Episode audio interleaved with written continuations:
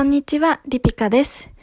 今日も前回に引き続き、ウェブマガジンについてお話ししていこうと思います。まあ、今年末でちょっと時間があるので、腰を据えてウェブマガジンをたくさん読んで、もう幸せです。なんか、仕事でパソコン見てると、結構目が疲れちゃったりするんですけど、ウェブマガジンって、なんか視線の動きがそんなに激しくないっていうか、興味のあるものを目で追うみたいな感じなので、そんなにずっとパソコンの画面を見てても疲れないんですよ。まあそれがいいかなっていう感じですね。なんか仕事とかだと、エクセルの画面で N 列の3、えっ、と、3行目は数字が間違ってるとかなんかそういう作業があるじゃないですか。もうそういうのやると目が疲れますよね。だから、まあまあ違う目の部分を使ったり、脳の部分を使ったりしてるんでしょうね。まあそれは置いといて、今回はあの前回ね、結構なんだろうね、いろんな雑誌にウェブ版があるよみたいなことを紹介して、ちょっとなんだろう、雑誌の名前を羅列するみたいな回になっちゃって盛り上がりに欠けたところもあるので、今回はなんか、前回の、あのーポッドキャストで喋れなかった部分を、ね、喋れなかったウェブマガジンへの愛を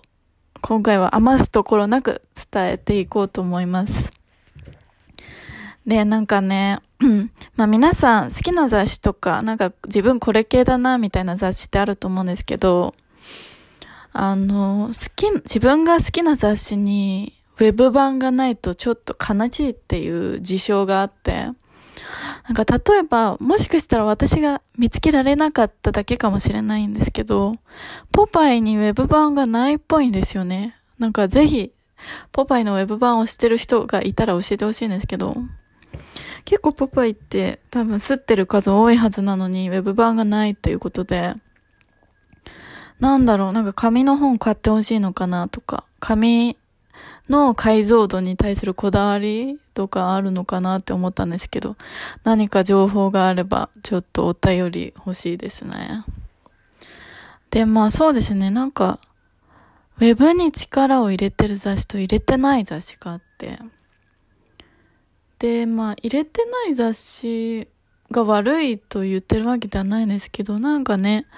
ちょっとタッチポイントが減っちゃうよねっていうその雑誌を作ってる人と、あと、読者のタッチポイントは、ウェブがあった方がやっぱり広がるんじゃないかなっていうのは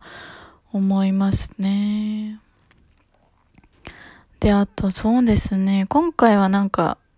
楽しいだけじゃないウェブマガジンみたいなのも、サブテーマとして話していこうと思うんですけど、なんか結構音楽情報を配信、発信してるウェブマガジンってあるじゃないですか。例えばカルチャーの部分とかで。そのカルチャーの、なんて言うんだろう。タグで音楽情報を発信してたりとか。で、なんか、やっぱりね、普段いろんな音楽聴いてるんですけど、自分で選ぶ音楽だといつも同じ系統になっちゃうっていうか、同じ系統のアーティストになっちゃってちょっとつまんないな、刺激が足りないな、みたいな思うので、そういうウェブマガジンで、このアーティストが今来てるよ、みたいな。ロンドンのイケてるキッズはこういう音楽を聴いてるんだぜ、みたいのを吸収できると、ちょっと自分の音楽のね、趣味にも広がりがあって、楽しいな、みたいな。ウェブマガジンの力を借りたディグ、みたいのができるのかなって思ってますね。なので、ウェブマガジンを本当に楽しむには、ウェブマガジンだけではない。ウェブマガジンだけを使っていてはいけないんですよ。お供にするアプリだったりとかサービスを使うともっと楽しくなるんですよ。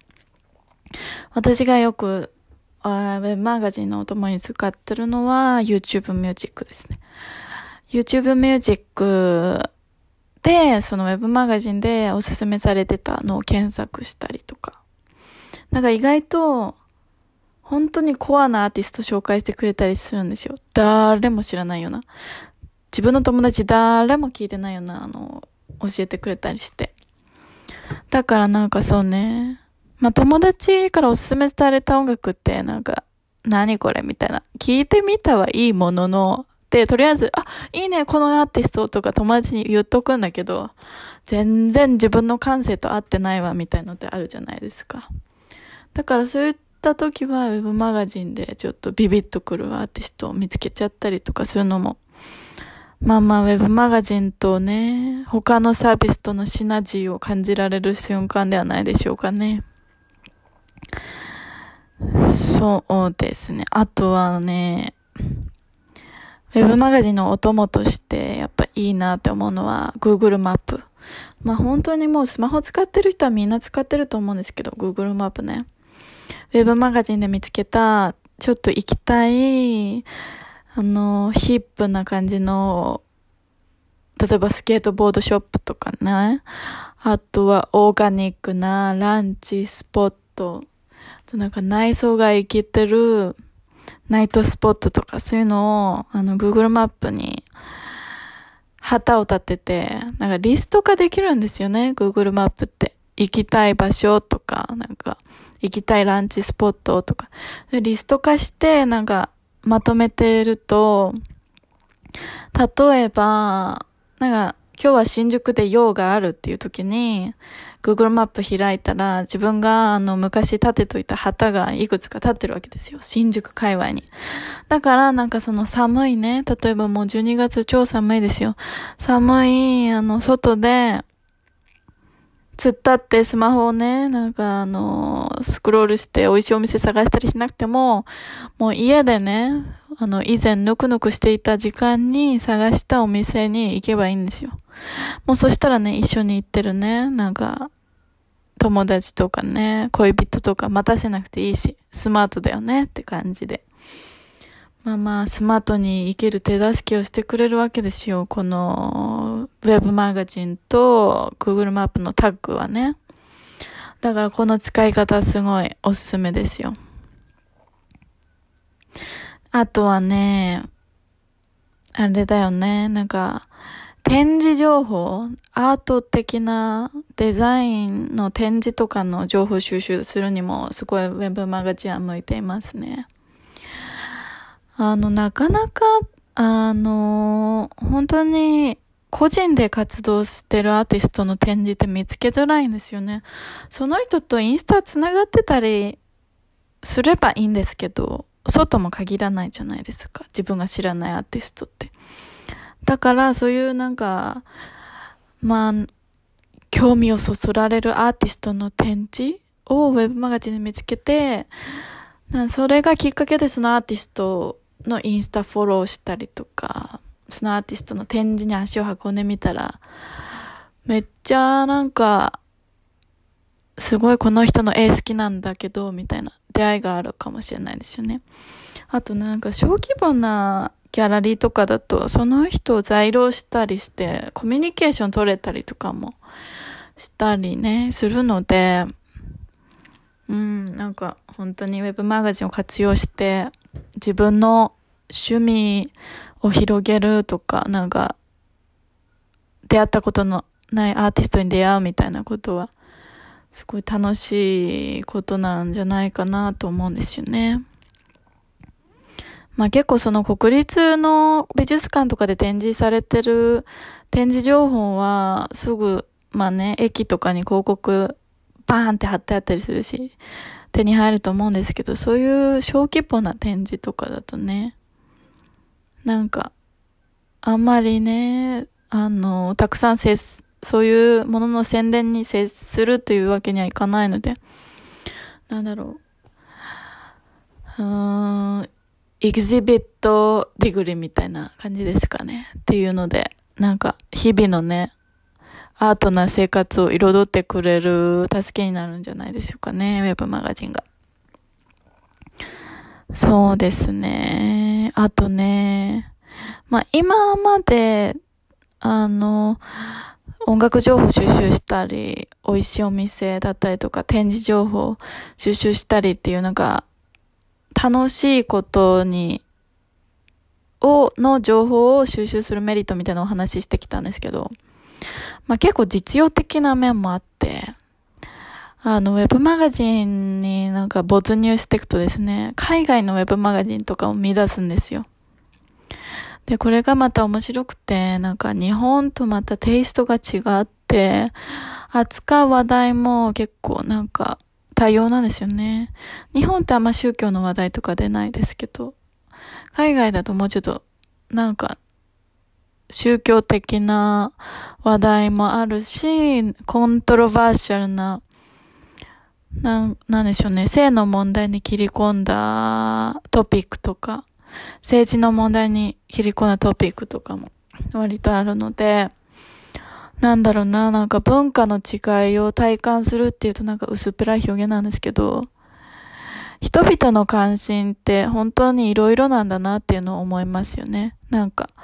ファッションとかグルメだけじゃないぞっていう。マガジンは本当に意思表明とか、うん、意見を交換する場なんだなっていうのを感じさせられますね。はい。もうすごいやっぱりね、奥が深い何度も言うけど、ウェブマガジンは。もう沼ハマりますよ、皆さんも。ぜひハマ、ハマりにハマって抜け出く、抜け出せなくなってほしいなとは思いますけど。あとあの、なんか、やっぱりね、広告っていうのはちょっと、マガジンとは切っても切り離せないと思うんですけど、紙の広告も結構魅力的ですよね。あ、グッチの広告かわいいとか、あーなんか、バレンティノの広告もいつもクールだな、みたいな感じとかね。で、で、そういうのは、ウェブマガジンでもあの、味わえたりするんですよね。ウェブマガジンだと、あの、広告に動きをつけられるので、その動きを楽しめるし、何しろなんか、その商品情報とかすぐ見れるじゃないですか。だからこれ欲しいみたいのもなんかスクショしておけるし、っていうので、なんか広告を見る煩わしさみたいのも、そんなにないかなと、ウェブマガジンに至っては。なんか、他のちょっと、真偽がわからないジャンキーな記事みたいなのだと、広告うっとしいなって思っちゃったりするんですけど、ただ、ウェブマガジンに至っては割となんか制御されてたりするので、出る広告の種類が。なので、なんか、そうね、ちょっと自分に合わない広告ばっかり出てきて、うざったいみたいのはそんなにないかなっていう。逆になんか、プロモーションって書いてあっても、その、すごい有名なモデルとかが、のシューティングが使われてたりするので、広告なんか自分からクリックしちゃったりとかもしますね。なのでなんかそういう紙との違いを発見するっていうのも楽しかったり、なんかその媒体の可能性を感じたりとか、逆になんだろうな、なんか紙にもこういうウェブに使ってる技術が使えないだろうかとかもあっても楽しいかもしれないですね。なんか今思いついたのは、ちょっと、なんだろうな。紙だとやっぱり動きがつけられないけど、例えばその、切り取れるようにしちゃって、紙の雑誌を。それで自分で紙をなんか動かす、クラフトな要素を入れてもいいんじゃないかなって思ったりね。そういうのも考えるの楽しいかなっていう感じです。はい、今回もたくさんウェブマガジンの愛について語りましたが、もうほんと割と満足しましたよ。でも、でもね、まだこれからも語っていくかもしれませんので、皆さんどうぞお付き合いくださいませ。それではまたお会いしましょう。グッバイ